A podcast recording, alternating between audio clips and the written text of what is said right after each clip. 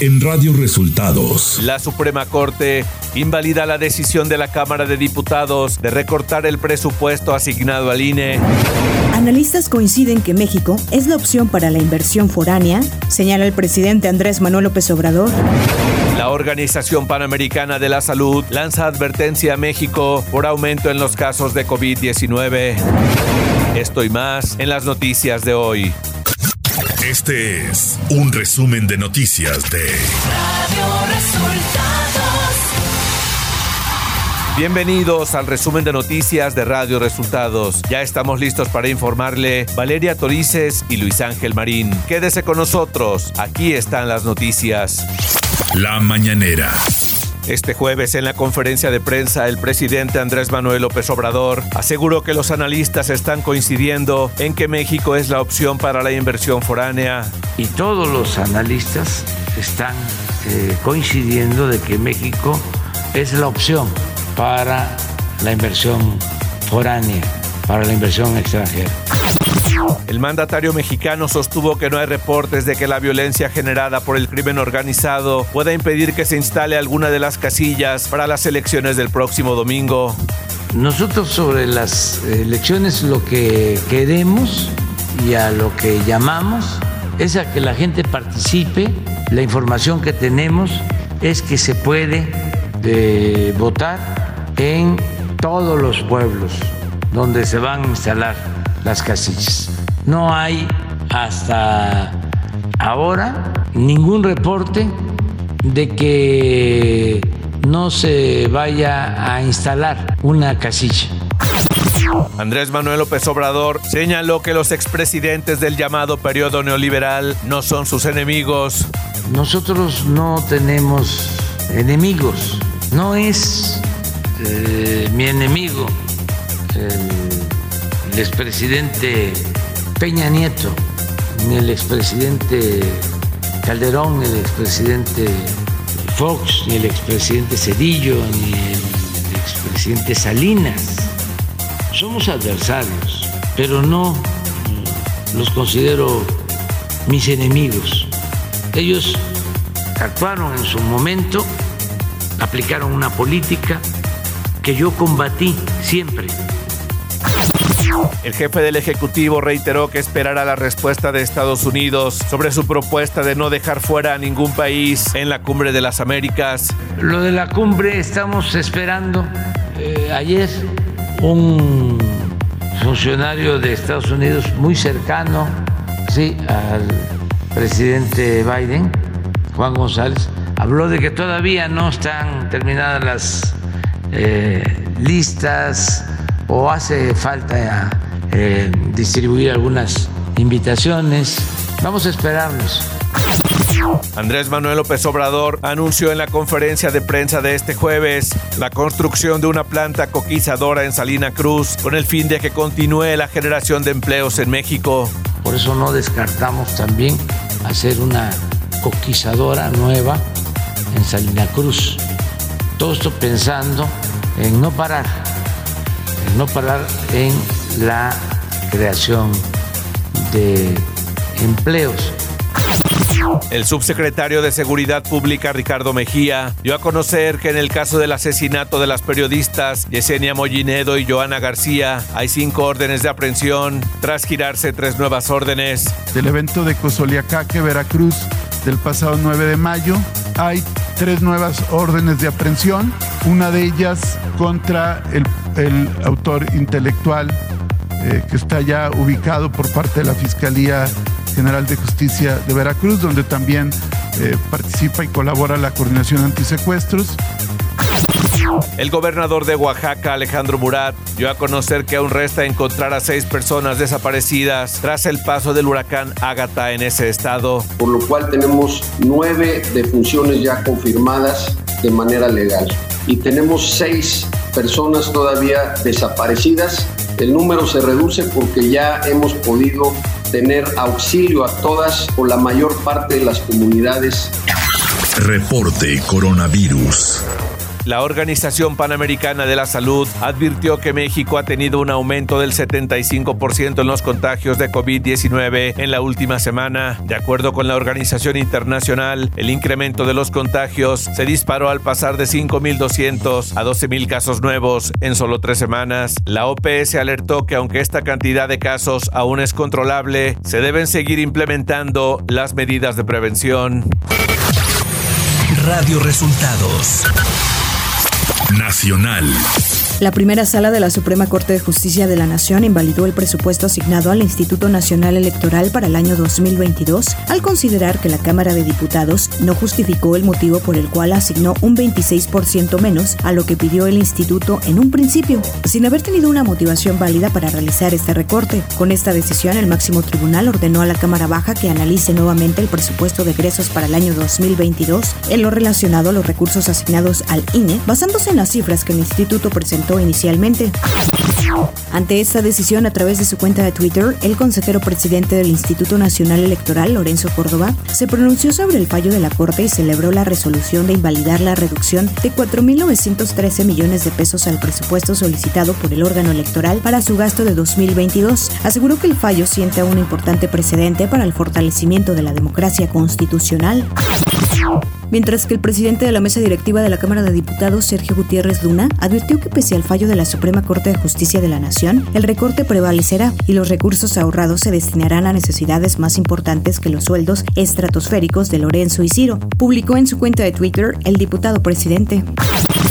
El Instituto Nacional Electoral presentó este miércoles el avance de las irregularidades detectadas en el proceso de revocación de mandato, entre las que destaca triangulaciones, depósitos desde el extranjero y aparentes prestanombres para la contratación de espectaculares en todo el país, así como contratos de propaganda prohibida y el pago de Morena a decenas de personas que se registraron para recolectar firmas. El consejero general aclaró que se trata de un informe de hallazgos, sigue en curso la investigación y hasta ahora no se está imputando ninguna sanción o responsabilidad porque los resultados no son definitivos. La Suprema Corte de Justicia de la Nación avaló este miércoles penas de entre 8 y hasta 16 años de prisión para quienes trafiquen personas indocumentadas en México. La decisión se deriva de la revisión de una sentencia de amparo directo concedida a una persona condenada por el delito antes mencionado, señaló la institución. Economía. El Banco de México recortó a su pronóstico de crecimiento para el Producto Interno Bruto PIB, a la vez que modificó a la alza su proyección sobre la inflación. Esto de acuerdo con el informe trimestral de enero a marzo. Para el PIB, Banjico llevó la tasa puntual de 2.4 a 2.2% para este año. Se dio a conocer que la economía mexicana podría ubicarse entre un rango de crecimiento de 1.6 a 2.8% este año, ligeramente menor a la expectativa anterior de 1.6 a 3 Clima.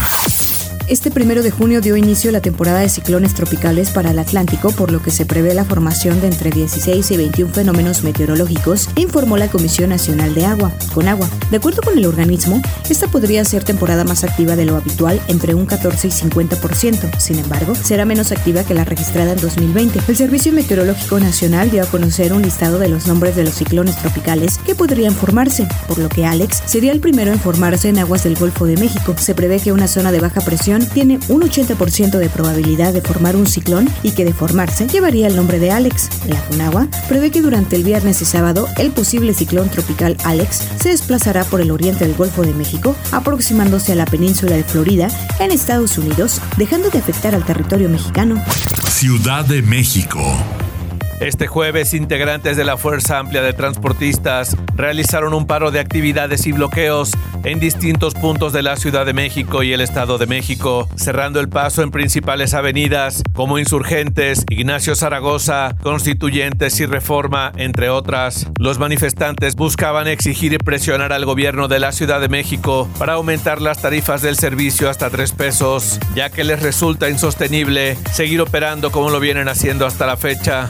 Jefa de gobierno Claudia Sheinbaum señaló que el objetivo de su administración es apoyar a las familias capitalinas, por lo que no puede aceptar el aumento en la tarifa del transporte que piden los manifestantes. Y esto para nosotros es inaceptable. Nuestra responsabilidad es proteger la economía de las familias y mejorar la calidad del servicio de transporte público. Y después de liberar algunas de las avenidas tomadas, los manifestantes marcharon al Zócalo capitalino para seguir con la protesta. Información de los estados. La primera sala de la Suprema Corte de Justicia de la Nación aplazó la discusión de las impugnaciones sobre el desafuero del gobernador de Tamaulipas, Francisco García Cabeza de Vaca. Se tenía previsto que este miércoles se discutieran las dos controversias constitucionales presentadas por el Congreso de Tamaulipas. Ante esto, el gobernador Francisco García Cabeza de Vaca aseguró que el tiempo y la ley le dieron la razón tras darse a conocer que se pospuso la resolución de la Suprema Corte de Justicia. Manifestó que todo se trató de dañarlo políticamente. Francisco García Cabeza de Vaca puntualizó que todo cae por su propio peso y dijo que emprenderá acciones tras las denuncias en su contra. La titular de la Fiscalía General del Estado de Veracruz, Verónica Hernández Guiadanz, dio a conocer que elementos de la Policía Ministerial de Veracruz detuvieron en Querétaro a Grieg N y a su pareja sentimental Adamari N como presuntos responsables del feminicidio de Vidiana Moreno. El gobernador de Veracruz, Cuitlagua García, dijo que el feminicidio de Vidiana se trata de un caso tan inédito como aborrecible. En el marco de la octava edición del Rally Maya México 2022, mejor conocido como el museo rodante más grande de México, se realizó la tradicional entrega de apoyos sociales en diversas comunidades de la península de Yucatán, por las que se corrió la competencia. Y tras el recorrido, el Rally Maya, en coordinación con la Fundación Telmex Telcel, autoridades locales y el Sistema Nacional para el Desarrollo Integral de las Familias del estado de Yucatán, entregaron 50 sillas de ruedas a habitantes de distintos municipios, cumpliendo con el compromiso de impulsar acciones que ayuden a mejorar la calidad de vida de los yucatecos. Desde el pasado 31 de mayo, al menos 42 escuelas del municipio de Chimalhuacán han suspendido clases debido a los gases tóxicos y el humo que se registra en la zona luego de que se desatara un incendio en el basurero de Escalerillas en dicho municipio mexiquense. Las autoridades educativas dieron a conocer que las clases se reanudarán hasta el próximo lunes 6 de junio. Radio Resultados Internacional. El presidente de Estados Unidos, Joe Biden, personalmente desea que su homólogo mexicano, Andrés Manuel López Obrador, asista a la novena cumbre de las Américas, la cual se realizará la próxima semana en Los Ángeles. Así lo reveló este miércoles el director para el hemisferio occidental del Consejo de Seguridad Nacional, Juan González. El también asistente especial de Biden para temas de seguridad descartó que la polémica generada en torno a la asistencia de Cuba, Venezuela y Nicaragua a la cumbre termine siendo una distracción. La policía de la ciudad de Tulsa, en el estado de Oklahoma, informó a última hora de este miércoles de que abatió a un sospechoso de un nuevo tiroteo que dejó al menos tres muertos y varios heridos en las inmediaciones del hospital St. Francis. El departamento de policía admitió que había una cifra indeterminada de personas heridas tras el tiroteo en la ciudad de Tulsa y pidió a la ciudadanía que se encontraba por la zona tomar a la Memorial High School como un punto de reunificación seguro tras el abatimiento del tirador. El tráfico, los peatones y los corredores reaparecieron este miércoles en las calles de Shanghái, mientras la ciudad más grande de China recuperaba la normalidad tras un estricto confinamiento de dos meses contra el COVID-19 que provocó inusuales protestas por su agresiva aplicación. Las autoridades defienden la estricta política de cero COVID del presidente Xi Jinping.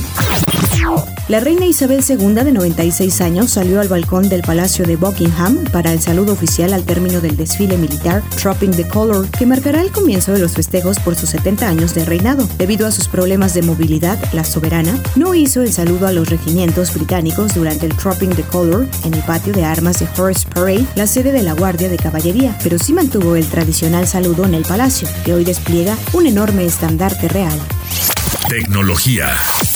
WhatsApp está trabajando en una función que le permitirá editar los mensajes que ya se han enviado, según revelaciones del portal Guaveta Info, que compartió detalles importantes sobre la función. El botón de editar mensajes en WhatsApp será una opción adicional a la capacidad de eliminar chats enviados anteriormente. Esta función permitirá corregir textos mal formulados, erratas o errores tipográficos sin tener que borrar el mensaje original y enviar uno nuevo.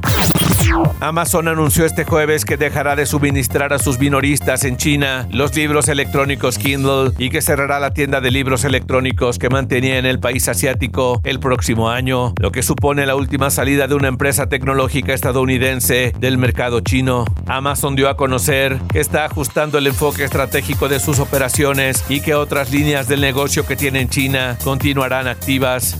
Espectáculos.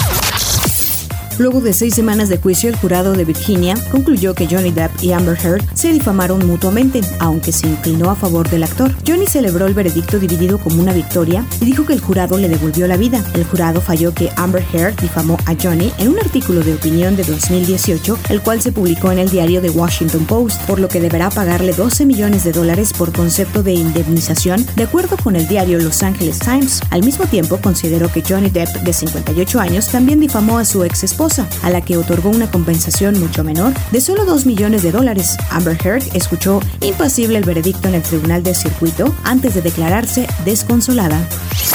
Deportes. El piloto mexicano Sergio Checo Pérez, reciente ganador del Gran Premio de Mónaco, prolongó su contrato con Red Bull hasta finales de la temporada 2024, anunció la escudería. Comienzan las finales del básquetbol de los Estados Unidos, cuando en la NBA los Celtics de Boston se enfrenten a los Golden State Warriors, equipo que tiene su sede en San Francisco, California. Celtics y Warriors son dos de las escuadras fundadoras de la NBA desde 1946. Y hasta aquí las noticias en el resumen de Radio Resultados. Hemos informado para ustedes Valeria Torices y Luis Ángel Marín. Radio